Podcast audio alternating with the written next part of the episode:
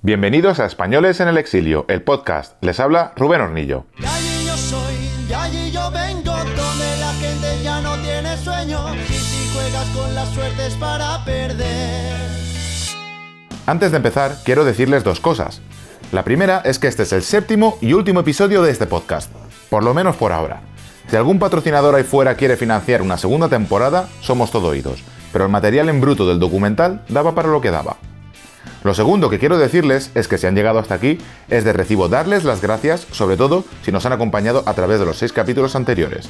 Si no, siempre pueden escuchar los que les falten a través de las plataformas de podcast de su preferencia. Este podcast no se ha realizado con el objetivo principal de entretener, sino más bien el de compartir un trabajo de campo con artistas, académicos, periodistas, etc., para que puedan utilizarlo como un recurso y se pueda sacar el mayor rendimiento social a este trabajo de 5 años. Ahora sí, hablemos del entrevistado de hoy, Ramón Espinar. Muchos lo conocerán por ser senador de Podemos y el líder de la formación en la Comunidad de Madrid. Pero esta entrevista la hicimos en febrero de 2014, cuando Podemos todavía no existía. Bueno, en realidad hacía unas semanas que Podemos había fundado oficialmente, pero no era una marca que la mayoría de los españoles conocieran. Yo mismo no conocía de su existencia, y de hecho, ya verán que Espinar no menciona la formación morada en ningún momento. El caso es que Ramón lo conocía un poco ya desde la adolescencia, cuando él pasaba algunos días de verano en Xavia, mi pueblo. Nos perdimos la pista, pero cuando yo ya vivía en Estados Unidos, nuestras madres se hicieron muy amigas. Además, resulta que cuando se me ocurrió la idea de este documental a finales de 2012, en Juventud sin Futuro, uno de los movimientos organizadores del 15M, también se dieron cuenta de que los jóvenes españoles se estaban yendo. Ellos fueron los que crearon el famoso No nos vamos, nos echan. Y casualidades de la vida, Ramón era uno de sus portavoces. Por lo tanto, al ser el representante del primer colectivo que visibilizó el tema del documental en la agenda mediática, además de una manera muy potente, no podía permitirme no aprovechar la oportunidad de reconectar con él y entrevistarlo. Nos citamos en el retiro por la tarde, donde nos morimos de frío, todo se ha dicho. Bueno, Ramón, gracias por, A vosotros. por hacer- concedernos la entrevista. y eres miembro de Juventud sin Futuro. ¿No crees que os estáis pasando un poco con el nombre? Nos O sea, sin futuro. Nos lo, nos lo dicen mucho. Nos lo dicen mucho, que es un nombre muy pesimista. Yo creo, bueno, en nuestro descargo decir una cosa, que es que no era... Juventud sin futuro fue un nombre sobrevenido. Nosotros lanzamos una primera pegatina y unos primeros carteles que decían eh, Juventud sin futuro, sin casa, sin curro, sin pensión, sin miedo. Y el que quedó fue el de Juventud sin futuro, ¿no?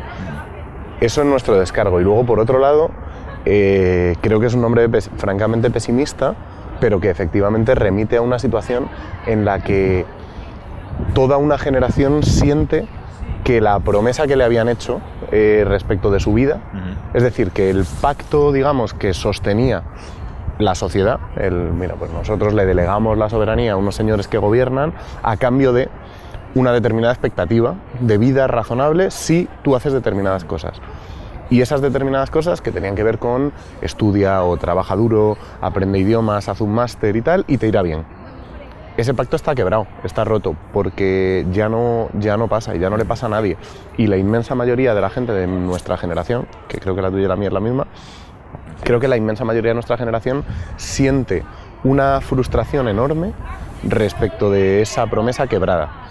Y además eh, la siente en un escenario que objetivamente es de empobrecimiento y de empeoramiento de las condiciones materiales de vida de las mayorías sociales en un país que en términos absolutos no se ha empobrecido tanto. No hay tanto menos dinero en España en 2013 que en 2007. Lo que hay es una distribución del dinero muy distinta a la de 2007. Una concentración del dinero en muy pocas manos y un cierre, eh, un empobrecimiento de, un porcentaje muy alto de la población y un cierre de las oportunidades de, de- de toda una generación de prosperar y de tener una vida más o menos digna. Y por último, digamos, el último elemento que termina de alinear la ensalada esta de, de empobrecimiento y de expolio del futuro es que por primera vez en muchísimo tiempo, por primera vez desde que se recuerda en España, somos una generación que no solo ya no espera vivir mejor que sus padres, sabe que va a vivir peor. Bueno, yo creo que esto es yo creo que no es pasarse, decir que somos la juventud sin futuro. En todo caso hay otra parte del mensaje que es una parte más optimista, que es la que dice, bueno, somos la juventud sin futuro en tanto en cuanto entendamos que tenemos que buscarle una salida individual a esta situación, que hay que salvar el culo como nos dicen, que sé competitivo, pisa al de al lado, emprende para ti, sé un empresario de tu vida y de ti mismo, tal, no sé qué.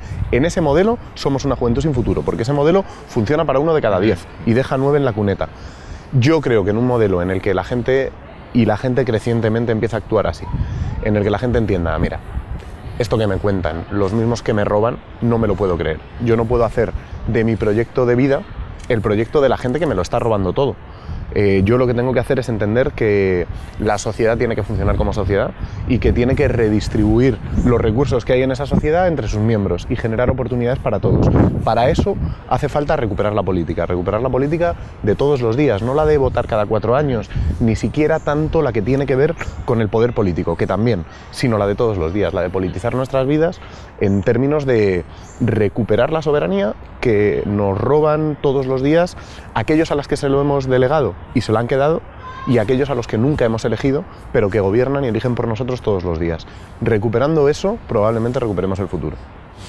Eh, has mencionado que hay que recuperar la política, pero estamos, eh, o España tiene un marco jurídico en que la participación ciudadana eh, no está incentivada para nada y es difícil, te ponen muchas trabas.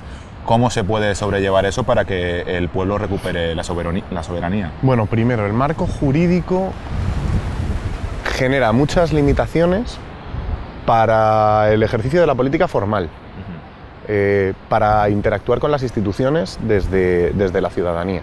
El ejemplo más claro es el de una ILP. Una iniciativa legislativa popular en España es poco menos que una quimera. Primero porque hay que conseguir 500.000 firmas, que es una barbaridad de firmas. Pero después porque una vez conseguidas, esas firmas no tienen en realidad ningún valor a la hora de, una vez que se inicia el trámite parlamentario. Eh, en cuanto se inicia el trámite en el Parlamento, es el Parlamento quien decide y se antepone una cosa que debería ser al revés, se antepone la capacidad de ejercer el poder de los que la ciudadanía ha delegado como representantes, es decir, a quienes no pertenece la soberanía. La soberanía nos pertenece a nosotros. A ellos se la delegamos para que la ejerzan en nuestra representación en algunos momentos. Pero cuando nosotros la queremos ejercer directamente, es más importante que quien tiene la soberanía la ejerza que quien está representando, quien está de prestado ejerciendo la soberanía porque se le delegan determinadas funciones, elija por ti. En el caso de, España, digamos que todas las posibilidades de participación formales se castran en el momento en el que está por encima el poder, digamos, del Parlamento y de los diputados elegidos, eh, digamos, con programas que, ya no cumplen nunca, ¿no? que ya parece que, un programa no es, no es un contrato de delegación de la soberanía, sino que es simplemente un cheque en blanco para que hagan lo que les dé la gana. Y por otro lado, yo creo que hay un problema en todas las fuerzas políticas y sociales. Yo lo identifico más en las de izquierda, que son las que creo que deberían ser más sensibles a recoger las demandas populares. Y es que no funcionan como, no funcionan como canales para, por dentro del sistema político, canalizar las demandas políticas y los anhelos políticos de la mayoría social. Cuando eso sucede, lo que sucede no es que a la gente se la desincentiva para hacer política, sino que probablemente la política se va a dar por fuera del sistema político. Y yo creo que este es el modelo en el que estamos desde el 15M. Estamos viendo que todas las grandes victorias políticas populares y de la ciudadanía se están dando por fuera. La marea blanca, Gamonal, las huelgas de limpieza, todas se están dando por fuera de los actores políticos tradicionales que ya no sirven para defender los intereses de aquellos que deberían, eh, que deberían defender. Ya no sirven para defender los intereses de los votantes. Los sindicatos sirven para defender los intereses de un tipo de trabajador muy particular, pero no de todos los trabajadores, porque hay una gran cantidad de trabajadores que ya ejercen el, derecho al trabajo de forma precaria, sin un contrato fijo, no puede sindicarse, de forma que hay una quiebra de, en realidad lo que hay es una quiebra de las viejas instituciones políticas que ya no sirven para el modelo de sociedad que tenemos. ¿Qué sucede? Que en ese vacío de poder, quienes ejercen el poder en realidad son quienes tienen poder de facto, que son quienes tienen mucho dinero. Quienes tienen mucho dinero. Quienes no tenemos mucho dinero, quienes necesitamos levantarnos todos los días para ir a trabajar, para ganarnos la vida, necesitamos generar herramientas nuevas para hacer política que trasciendan esas herramientas que ya no están sirviendo. Y esto, digamos que desde el 15M empieza a estar en marcha. Empieza a estar en marcha. Y esto puede derivar en una institucionalidad que vaya recogiendo este tipo de cosas o en una ruptura. Pero lo que está claro es que, digamos que cuando la gente crecientemente se empobrece, y en España ya una de cada cinco personas es pobre, está por debajo del umbral de la pobreza, en España ya hay trabajadores cuyo salario no les saca de la pobreza. Ser trabajador no te garantiza dejar de ser pobre. En España hay un 57% de desempleo juvenil. En España hay toda una generación eh, a la que se le ha mentido respecto de las expectativas de vida que tenían.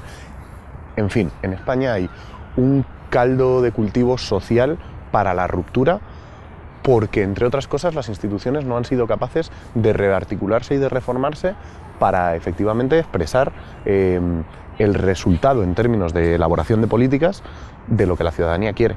Y eso es una quiebra de la democracia. Y cuando hay una quiebra de la democracia, em, lo que hay es una confrontación entre quienes ejercen el poder no democrático, que son eh, las grandes empresas, la oligarquía, y entre quienes tienen en su mano regenerar la democracia, que es la mayor parte de la ciudadanía, la mayoría social. Eh, aquí estamos tratando el tema del exilio de, actual de los jóvenes. Eh, eso que en el PP se llama el espíritu aventurero y la movilidad exterior, mm. y se utiliza en algunos medios de comunicación o en algunas en las redes sociales el exilio, pero siempre con el apellido de laboral o económico. Eh, ¿Tú crees que hay que ponerle eh, ese adjetivo al final o se puede decir que es exilio y ya está? Yo entiendo que se le ponga ese adjetivo. Yo entiendo que quien hoy abandona el país para buscar trabajo no se exilia igual que se exilió Antonio Machado. Eh, yo entiendo que ese fenómeno no es lo mismo. ¿Por qué nosotros sí utilizamos la palabra exilio? Porque el diccionario define exilio como abandono de tu tierra por motivos políticos. Y nosotros queríamos hacer mucho hincapié en los motivos políticos. Queríamos decir, oiga, mire, em, aquí no hay gente, como decías tú, eh, que se está yendo por espíritu aventurero. La hay, ¿eh? La hay. Hay gente que se va del país porque, no sé, porque su pareja es de otro sitio, porque decide que está cansada y que se quiere buscar la vida en otro lado, porque tiene una buena oferta de empleo que mejora la que hay. En fin, hay gente que toma la decisión libre, efectivamente, de cambiar de país y de cambiar de residencia. Y eso, nadie puede estar en contra de eso, y eso, eso tiene todo el sentido.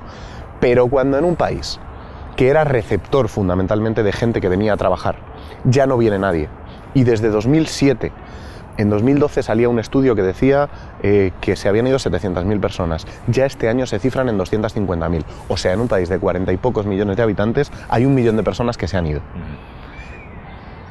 Echa la cuenta. Esto es casi un 5% de la población que se está yendo a buscar trabajo fuera. Esto ya no es un problema de que hay un millón de personas con un gran afán de conocer, aprender idiomas y no sé qué. No, esto lo que significa es que hay una quiebra del modelo productivo, que en España no hay oportunidades de trabajo, para todo, especialmente para nuestra generación, y que la gente se tiene que buscar la vida fuera. Esto, en términos de sociedad, es un drama. Y en términos personales genera frustración, tristeza, eh, desarraigo, en fin, genera una situación social que yo creo que es muy preocupante que es una situación social que sufre mucha gente y que de hecho estamos viendo que la respuesta a cualquier iniciativa en torno a este tema digamos que trata de recuperarla para la protesta, para el ejercicio de la ciudadanía, tiene un éxito bestial. Y cuando lo tiene, digamos que cuando, en este caso, cuando el río suena, agua lleva. Cuando hay tanta receptividad hacia cualquier propuesta de politización de este fenómeno es que efectivamente es un fenómeno político. Es un fenómeno que tiene una causa eh, última fundamental, que es que quien tiene la potestad de tomar las decisiones políticas, que no son solo los gobiernos, que son también las grandes empresas, quien tiene la potestad de tomar las decisiones políticas, las decisiones sobre nuestras vidas, sobre la sociedad y sobre cómo se rige el destino colectivo eh, de todos, las está tomando en favor de una minoría de la población y en contra de una mayoría, que en parte se precariza, en parte se empobrece y en parte se tiene que ir del país. Eso es un fenómeno de, de empobrecimiento de un país, de reubicación de lo que un país era a lo que un país a lo que de lo que este país era a lo que este país es. Y este país es un país en vías de ser pobre. No siéndolo en términos absolutos siendo un país en el que hay mucho dinero pero concentrado en muy pocas manos lo cual genera una situación de empobrecimiento de la mayoría de su población y que es un país si no la mayoría de su población si la mayoría de su población se empobrece es un país pobre ¿Tú crees que la casta política tiene las manos atadas a la hora de solucionar este problema o a la hora de hacer una cosa como es incentivar la creación de puestos de empleo que no sean precarios. Como dice mucha gente, dice, no, es que el, gobierno tiene las manos atadas y los mercados... Absolutamente atadas. El partido en el gobierno es un partido que suceda lo que suceda con el sumario judicial, probadamente se ha financiado con dinero negro de grandes empresas. Esto está ya probado. Están los albaranes, están las listas. Eso está, está probado. Claro, un partido que le debe los sobresueldos en dinero negro de sus máximos dirigentes a las grandes empresas de este país, le debe dos cosas. Obediencia, porque son los que les pagan, o sea, son sus jefes. Y silencio, porque si la cosa se destapa van todos a la cárcel. Un partido que gobierna y que le debe tanto a la oligarquía de este país, es imposible que gobierne para nadie que no sea la oligarquía. Y en un momento como el actual, en el que los recursos del Estado son más limitados y la capacidad de intervenir la economía es más limitada, es muy difícil que se deriven eh, dineros públicos y dinero, y dinero de la sociedad a la vez a las oligarquías y a las mayorías sociales. Hay que elegir. Y en la disyuntiva de elegir entre la mayoría social y la oligarquía y la minoría que les paga y sus jefes, este gobierno eh, opta sistemáticamente por sus jefes. ¿Y la Troika qué papel juega en todo esto? Pues uno fundamental que venimos viendo desde los años 80. Yo que llevo en el activismo ya bastante tiempo, recuerdo al FMI al Banco Mundial como los actores del mal absoluto en América Latina. ¿eh? Los recuerdo como los, los, grandes, los grandes planes de ajuste estructural en América Latina, los recuerdo como obra del FMI y el Banco Mundial. ¿no? Y de pronto, en 2007-2008, vienen aquí. Y dices, mierda, tienen la misma receta que ha fracasado sistemáticamente en todos los países y nos la quieren aplicar a nosotros después de ser una receta probadamente fracasada. ¿Por qué? Porque no es fracasada para sus intereses, porque no es una receta que fracasa para los intereses de los grandes capitales mundiales. Los grandes capitales mundiales se benefician de esa receta, se benefician de una receta que fundamentalmente lo que dice es, en tiempos de escasez, yo apuesto por los míos. Y por lo que apuestan es por mantener los márgenes de beneficio de los que ya son muy ricos. ¿A costa de qué? Fundamentalmente de los salarios y de la calidad de vida de los ciudadanos. De que perdamos la condición de ciudadanía porque perdemos cualquier capacidad de inserción social a través del trabajo y a través del salario. Y como perdemos cualquier capacidad de inserción social a través del salario y del trabajo, no tenemos dinero. Y cuando uno no tiene un duro en el bolsillo, por mucho que la Constitución diga que puede tener una vivienda, no la puede comprar. Por mucho que la Constitución diga que tiene derecho al trabajo, no va a trabajar. Por mucho que la Constitución le reconozca derechos a título de inventario, si no se ejercen, esos derechos no existen. Y cuando los derechos no existen, uno no es ciudadano. De forma que el expolio, el robo de lo de todos por unos pocos, eh, orquestado desde algunas instituciones financieras internacionales, es al final la expulsión de la sociedad de grandes capas de la población. Lo que nos están diciendo básicamente es, chavales, se han acabado las vacas gordas, vienen las vacas flacas y para vosotros aquí no hay sitio. Una de las fotos que más eh, furor causaron las redes sociales allá eh, en los tiempos del 15M fue esa que decía, en, España si eres estudiante tienes tres salidas. Por tierra, mar y aire. Eh, sabemos un poco, o intentaremos averiguar un poco cómo, es, cómo son esas salidas, de verdad, ¿no? Pero, qué le espera a un joven si se queda en España? Eh, si sus padres no son parte de las 200 familias que tienen casi todo el dinero concentrado en sus manos, si eres parte de esas 200 familias, digamos que el futuro es próspero. Si eso no sucede, un horizonte en el que la vida de nuestros padres es irrepetible, es decir, una trayectoria vital en la que digamos que de joven has tenido ciertas dificultades, pero en un momento dado has podido estabilizarte en la vida, estamos hablando de clases medias. Em, esto ha sido así. Digamos que hay, hay toda una generación y toda una incorporación de las clases populares, de gente que era pobre, porque Muchos de nosotros venimos de familias en las que nuestros abuelos eran pobres, pero nos hemos incorporado a las clases medias en la generación de nuestros padres, que algunos pudieron estudiar, otros no, pero en fin, más o menos más o menos participaron de un crecimiento de la riqueza en el país que también es objetivable. Digamos que España pasa del año 80 de unos 12.000 dólares per cápita de PIB a en el año 2008 tener 35.000. Eso es un enriquecimiento del país que no se gestionó de una forma equitativa ni justa. España ha sido siempre un país muy desigual, pero que en todo caso dejó, digamos, algunas migajas para la inserción en la sociedad de, grandes capas sociales en una generación determinada. eso en la nuestra se revierte, porque el país se ha vuelto a empobrecer un poco. No estamos en los 12.000 dólares per cápita que había en 1980, estamos en unos 29.000. Es decir, seguimos teniendo un PIB per cápita de país rico. Pero han aprovechado, digamos, ese pequeño bajón en, el PIB del país, bueno, que no es pequeño, es grande, para reestructurarlo todo, para reestructurar la sociedad, para romper el pacto social, para romper el contrato, para romper el contrato que decía eh, hay una expectativa de vida razonable para la mayoría de la gente en este país. Eso está quebrado, está roto. De forma que esto de las salidas por tierra, mar y aire es una broma, pero es una broma que en primera instancia hace mucha gracia y en segunda es muy amarga, porque es cierta.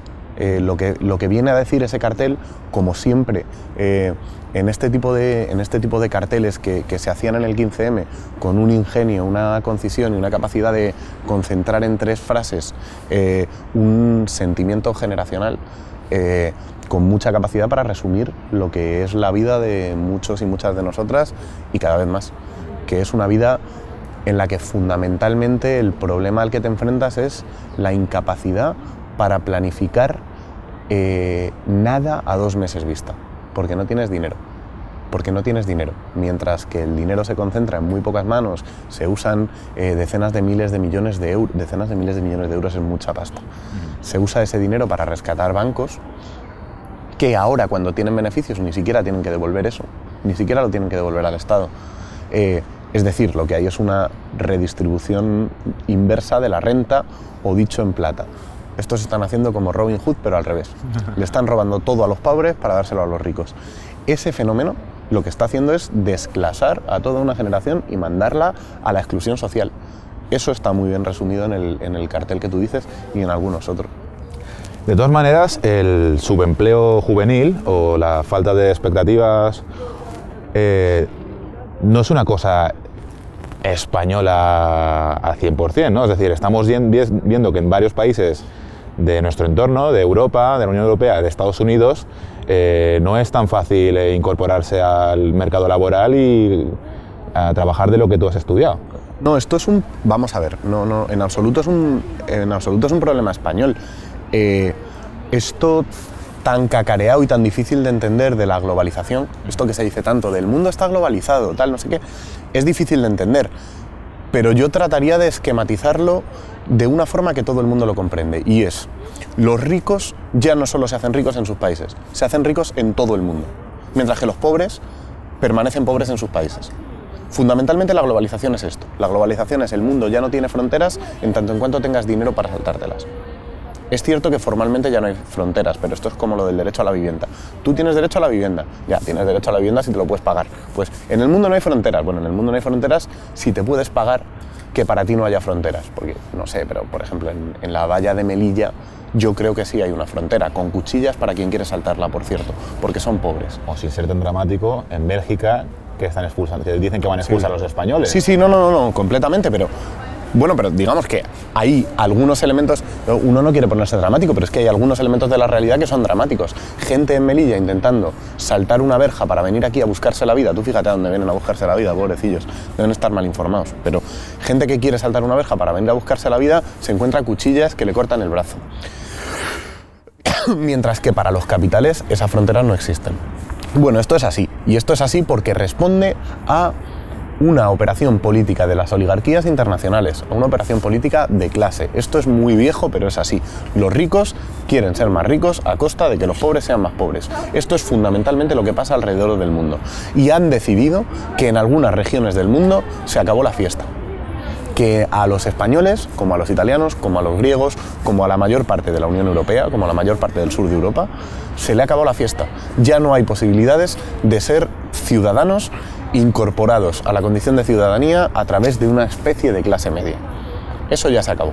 Y se acabó el estado del bienestar, que aquí en España era más bien del medio estar. Pero en todo caso, todo eso se ha terminado. Porque todo eso le cuesta, los ricos interpretan que les cuesta un dinero que ya no tienen por qué pagar. Porque han ganado la batalla política. ¿Por qué han ganado la batalla política? Porque se han quedado se han quedado con la capacidad de toma de decisiones en la sociedad. Y quien se queda con la capacidad de toma de decisiones en la sociedad no tiene que cederle nada a los parias de la tierra que siguen existiendo y que en España empezamos a ser quienes nunca nos habíamos esperado que íbamos a serlo, pero lo somos. En el fondo, eh, a buena parte de nosotros, lo único que nos salva de la pobreza de la pobreza, de estar, de vivir en la calle, de incluso trabajando, no llegar a poder pagar un alquiler y la comida todos los meses, es tener un cuarto en casa de nuestros padres, que han trabajado muchos años y han acumulado un cierto nivel de renta que les permite tener una casa en la que meterte. A algunos, a los que no están desahuciando. Eso es lo que a buena parte de nuestra generación los salva de la pobreza, una- un cierto colchón familiar. El resto, eh, el resto son condiciones de pobreza. ¿Crees que el gobierno está un poco, de alguna manera, abriéndonos las puertas para que nos vayamos, sobre todo para maquillar esa cifra que, con la que no puede vivir ningún político, que es la espectacular cifra de desempleo que tenemos? Sí no. O sea, creo que están haciendo todo lo posible porque el fenómeno del exilio no sea un fenómeno que ocupe un lugar relevante en la agenda política. No tienen ganas de que los datos afloren, no lo estudian, no están financiando investigaciones sobre un problema, digamos, que afecta casi a un millón de personas. Luego es un problema de gran relevancia social. No tienen ninguna gana de que esto se sepa tampoco creo que la intención del gobierno sea tan perversa como que quiera echar a la gente de sus casas. Simplemente creo que un gobierno eh, que sirve a los intereses que sirve, digamos, todo esto está aprobado en el caso Bárcenas, sirven a los intereses de sus jefes. ¿Quién es tu jefe en esta vida? ¿Quién te paga el sueldo? ¿Quién le pagaba los sobresueldos a los dirigentes del Partido Popular? Las grandes empresas de este país. Esos son sus jefes. Si tú tienes que servir a los intereses de tus jefes, no puedes resolver el problema del paro.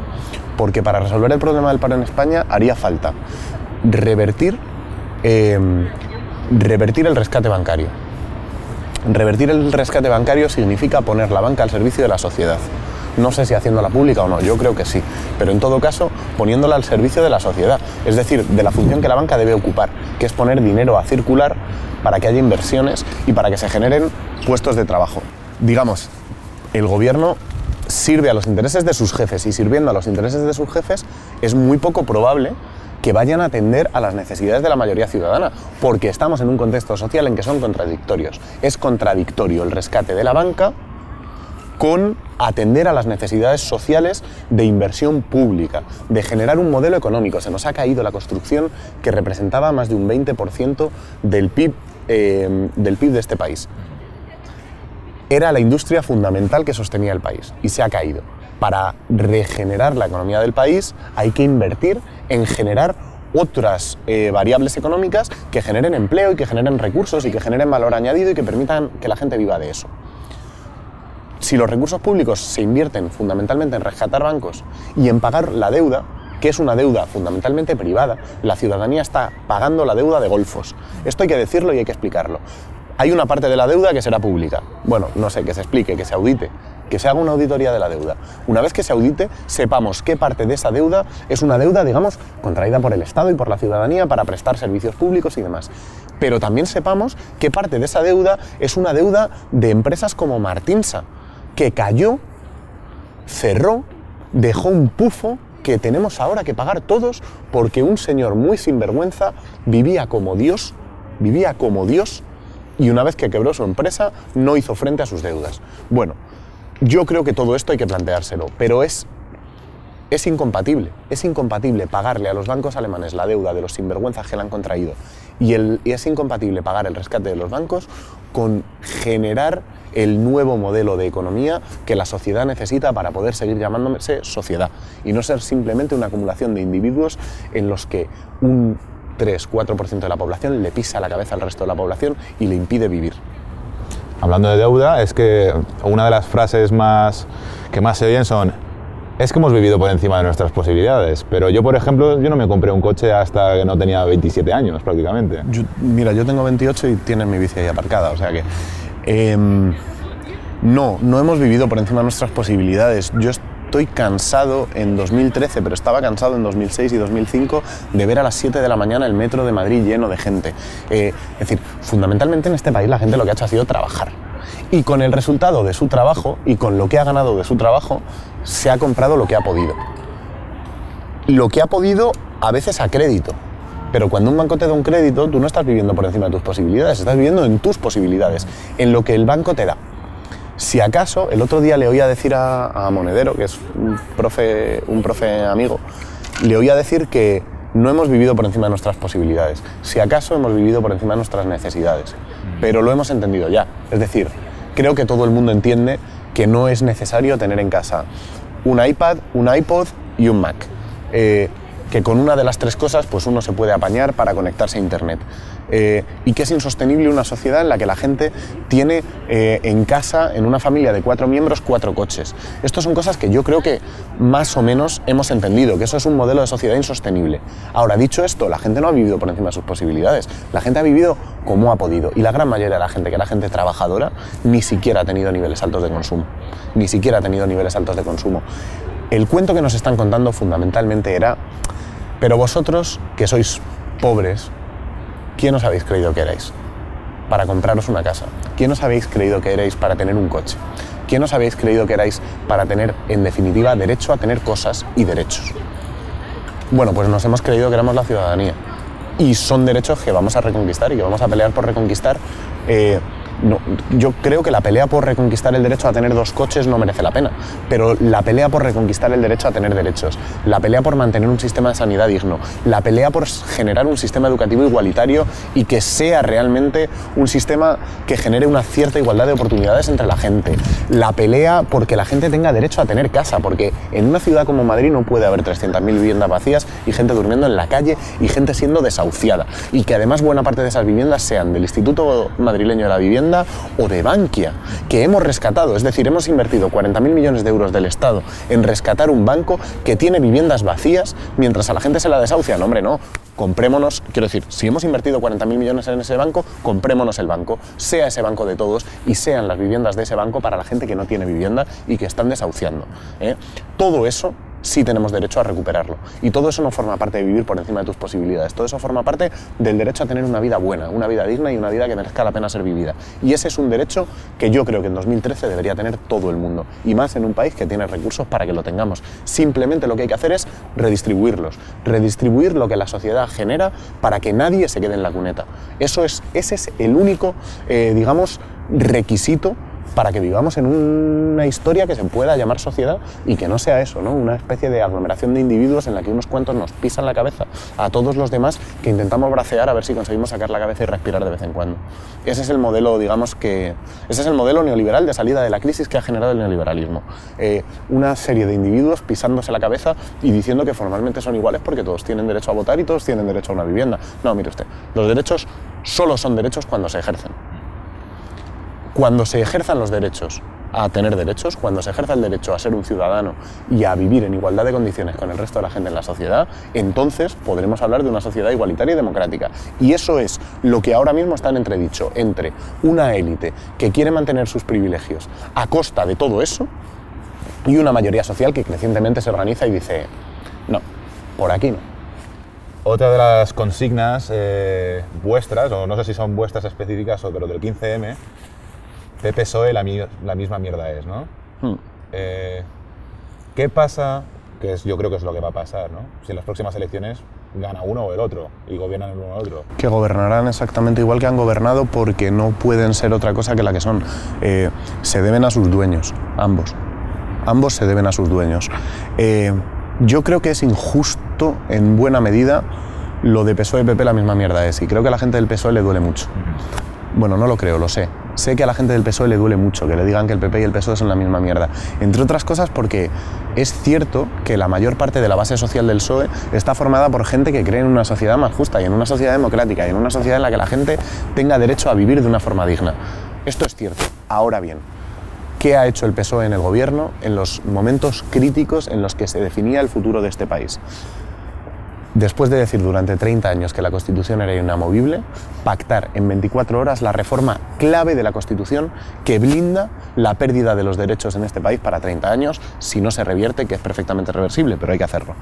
Que es decir, el pago de la deuda, y esto está consagrado en el artículo 135 de la Constitución, el pago de la deuda está por encima de los servicios públicos y de los derechos de ciudadanía. Eso lo han pactado PP y PSOE y esa es la arquitectura, esa es la pieza maestra de la arquitectura de los próximos 30 años si no lo cambiamos y es que vamos a ser un país que viva para pagar la deuda de los ricos con el dinero de los pobres. Eso el PSOE lo ha pactado con el PP. Ellos sabrán por qué. Pero eso, además de algunas otras cosas, hace que el PSOE sea un actor político al que nadie puede creerse cuando dice que van a hacer otra cosa, porque lo que han hecho es lo que han hecho.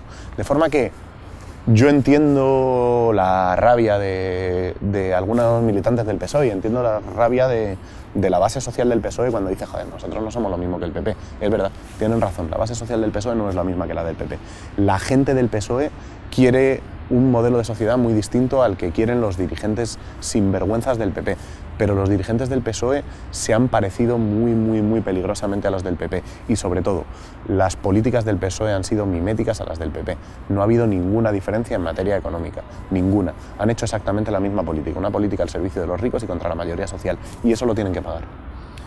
Esa reforma de la, de la Constitución Express eh, sería uno de esos motivos políticos que puede desencadenar en que mucha gente se haya ido. Y- Sí, es y- sin duda uno, es sin duda uno. Es decir, el pago de la deuda ya en los presupuestos públicos en España supone un porcentaje altísimo, hipoteca muchísimo las posibilidades de invertir dinero público en otras cosas, en educación, en sanidad, pero también en otras cosas que el Estado puede hacer, que no está prohibido. El Estado puede invertir directamente en algunos sectores de la economía y decir, oiga, yo que soy el Estado español, invierto en energías renovables, porque España tiene una balanza comercial energética desastrosa y una potencialidad brutal en energías renovables, tanto eólica como solar. Así que yo como Estado voy a hacer una empresa pública que se encargue de gestionar la energía.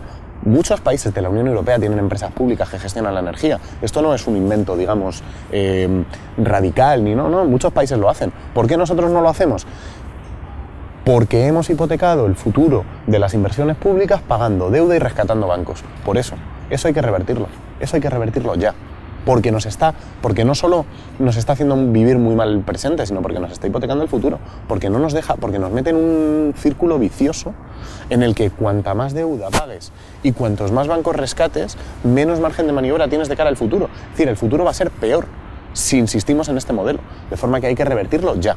Hay que revertirlo ya. Haciendo fundamentalmente dos cosas. Que los bancos que nos hemos comprado ejerzan como bancos que nos hemos comprado, es decir, sean bancos al servicio de la gente, que las casas vacías de los bancos sean para la gente y que los bancos que tienen beneficios y que nos hemos comprado, que los hemos pagado entre todos con nuestro dinero, generen eh, recursos públicos para que la gente viva mejor y que la deuda se audite, que se sepa a quién pertenece la deuda y que quien la haya contraído la pague, pero que no nos hagan pagar a la ciudadanía una deuda que han contraído sin vergüenzas. Golfos y grandes empresarios que se han estado lucrando durante 30 años del trabajo de todos, de contratas públicas, de chanchullos, de mangoneos en torno a la construcción y que encima ahora dejan un pufo, ellos siguen viviendo como Dios y además nos obligan a pagar el pufo. No, hombre, eso no puede ser. Eh, hay conceptos políticos que se están intentando crear o parir o desarrollar eh, para salir o para mejorar nuestras condiciones, ¿no? salir de, este- de esta crisis. Eh, conceptos como eh, la asamble- las asambleas, conceptos como la banca ética, la economía del bien común, pero por alguna razón esta- estos conceptos no los lleva ninguna fuerza política en sus programas electorales. Bueno, dos, dos cosas. Una, todo se andará. Es decir, todo lo que tiene fuerza en la sociedad tiene que estar recogido en la organización final de la sociedad y en, la toma de decisiones políticas final de la sociedad. Otra cosa es que el sistema político esté cerrado a todo lo que hace la ciudadanía, porque el sistema político está regido por partidos que tienen dueños cuyos intereses son antagónicos con los de la ciudadanía, con lo cual no pueden recoger esto, pero todo se andará. Y luego, por otro lado, todas estas iniciativas convergen en dos cosas que yo creo que son fundamentales. Todas tienen un marcado cariz democrático participativo, es decir, hay una demanda de democracia bestial en la sociedad. La gente tiene claro que la democracia es un valor, que la democracia es una buena cosa y que por tanto un sistema como este no puede ser democrático. Un sistema que consagra una desigualdad social bestial, un sistema en el que los políticos no cumplen con el contrato del programa electoral al día siguiente de haberlo firmado. Eh, en fin, eso no puede ser una democracia. Y dos, todas estas alternativas convergen en prácticas de recuperación de la política por abajo y todos los días. La política ya nunca jamás va a ser meter un papel en una urna y que hagan lo que quieran. Eso ya no puede ser. La política tendrá que tener una parte de representación porque no todo el mundo puede estar todo el día dedicándose a los asuntos políticos y digamos que los procesos de toma de decisiones necesitan de una cierta delegación en algunas personas, pero uno, esas personas tienen que estar permanentemente fiscalizadas por la ciudadanía, porque esas personas pertenecen a la ciudadanía en el ejercicio de su función representativa. Y sobre todo dos, y más importante, el ejercicio fundamental de la política no es una cosa que tienen señores con traje, corbata y sobresueldos en sobres de dinero negro de la vergüenza. La política es una cosa que tiene que ejercer la gente. La política es una cosa que tiene que ejercer la gente todos los días. La gente se tiene que organizar y tomar decisiones colectivas y decidir qué pasa con su barrio, como en Gamonal. Tú fíjate, la que se ha en Gamonal, la que se ha liado en Gamonal, los enfrentamientos que ha habido con la policía, el coste que ha tenido, para que el resultado final sea que el ayuntamiento recule para decir coño, es verdad, vamos a preguntarle a los vecinos de este barrio qué hacemos con su barrio. Joder, eso es de primero de democracia en 2013. Cualquier país en 2013 en el que se hace algo en un barrio tiene que preguntarle a sus vecinos, oye, ¿qué barrio queréis? Es que es de ellos, no es de los políticos, no es de los empresarios, no es del que quiere construir un aparcamiento para cobrarte 2.000 euros al año. Es que no es de ninguno de esos. El barrio es de los vecinos. El barrio es de los vecinos, el país es de los ciudadanos. Y no hay nadie que pueda gobernar el país contra los ciudadanos. Eso no es una democracia y por eso eso no va a ser sostenible en el tiempo. Lo que están haciendo no es sostenible en el tiempo porque los países son de sus ciudadanos y la democracia consiste en eso, por encima de todo, por encima de los procedimientos o del reconocimiento de los derechos formales. La democracia consiste en que la ciudadanía decide qué quiere hacer con su país y qué quiere hacer con su territorio y qué quiere hacer con sus políticas públicas. Eso es democracia y eso creo que en el medio plazo está de vuelta y está de vuelta porque la gente está cansada de no tener democracia. Eh, alguna vez, pues, debe decir que son pocas eh, veces, he leído comentarios eh, que, que se refieren a los que se van del país, de alguna manera echándoles en cara que se vayan sin haber luchado. ¿Crees que se le puede exigir eso a la gente que se va? Porque eso, les echan? Me, eso me parece, eso me, me parece una chorrada. Quiero decir, la mayoría de la gente que se va, se va luchando. Quiero decir, se va luchando por lo primero que lucha una persona, que es por sobrevivir. Y cuando una persona no tiene posibilidades de sobrevivir en un contexto social determinado o en un territorio determinado, se va a otro y lo pelea. Eso es no pelear, no, hombre, no. Eso es, pelear, por tus, condiciones de, por tus condiciones de existencia, por tus condiciones materiales de existencia, por lo que necesitas para vivir todos los días. Eh, es profundamente injusto, es profundamente injusto.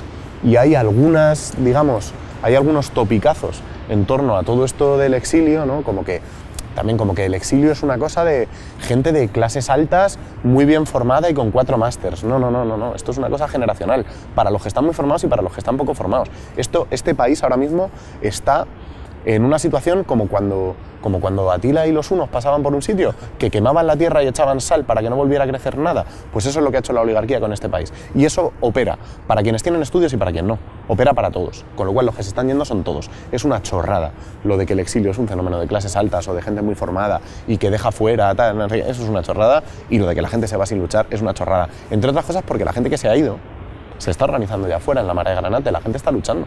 La gente está luchando desde fuera. Lo que pasa es que la gente no se va. Es que eso es entrar un poco en el imaginario del gobierno, este de Indiana Jones, el aventurismo, aprender idiomas. No, no. La gente se va precisamente porque tiene que luchar por su, por su existencia, por las condiciones materiales de vida, por, por subsistir. Pues lo vamos a dejar aquí ya, ¿no? Porque está empezando a chispear y yo estoy tiritando y seguramente que se ve también, ¿no? Vale. Pues vamos a hacer un muchas gracias. Damos un abrazo de un pico. Muchas gracias, tío. a ti, tío. Que siga la lucha. Vale. Es interesante comparar lo que dice un miembro de las instituciones políticas con lo que decía cuando era un activista que desarrollaba su labor al margen del sistema. Lo que parece claro es que en el momento de hacer esta entrevista, Ramón estaba más en el marco del 15M que en el de asaltar los cielos y ganar elecciones. Él mismo habla de cómo las victorias políticas por entonces se producían por fuera del sistema político y menciona el conflicto de Gamonal que acababa de estallar unas semanas antes. Incluso cuando le pregunto sobre el asamblearismo y la banca ética, no menciona a Podemos como un agente que pudiera desarrollar esos conceptos a través de las instituciones. Aunque también es cierto que dice un todo se andará, que ahora parece tener más significado del que yo pensaba a la hora de hacer esta entrevista. Ramón mencionó también que si no se revertía la situación, íbamos encaminados a la pobreza, y la historia le da la razón. Recientemente la OCDE declaró a España el país con más trabajadores pobres de su entorno. Es curioso también ver cómo a principios de 2014 ya hacía un año que los papeles de Bárcenas se habían publicado y han tenido que pasar cinco años y medio para que las primeras condenas del caso Gürtel se hayan producido. La pieza específica de los papeles de Bárcenas sigue su curso y hay más de 800 miembros del PP imputados en distintas causas, con lo cual parece que todavía hay mucha tela que cortar. Se puede afirmar que la política española ha cambiado mucho desde que comenzamos a trabajar en este documental. Los que antes se veían fuera del sistema ahora han conseguido llevar sus reivindicaciones al terreno institucional e incluso han apoyado una moción de censura para desbancar a Mariano Rajoy. Por desgracia, parece que la realidad económica y política que lleva a muchos españoles a salir del país o a no volver no cambia tanto. Pero bueno, seguiremos expectantes a ver si podemos volver. En fin, muchas gracias por habernos acompañado en este viaje. Suerte. Españoles en el exilio, el podcast ha sido producido por Rubén Hornillo para Yo Creo Content. Alex Silva ha sido el responsable de la grabación de audio. La canción principal del podcast es Looking for a New Job, de Despeinados. Este contenido está registrado con una licencia Creative Commons de atribución, lo que significa que está permitida su reproducción y modificación siempre que se atribuya al autor de la obra original.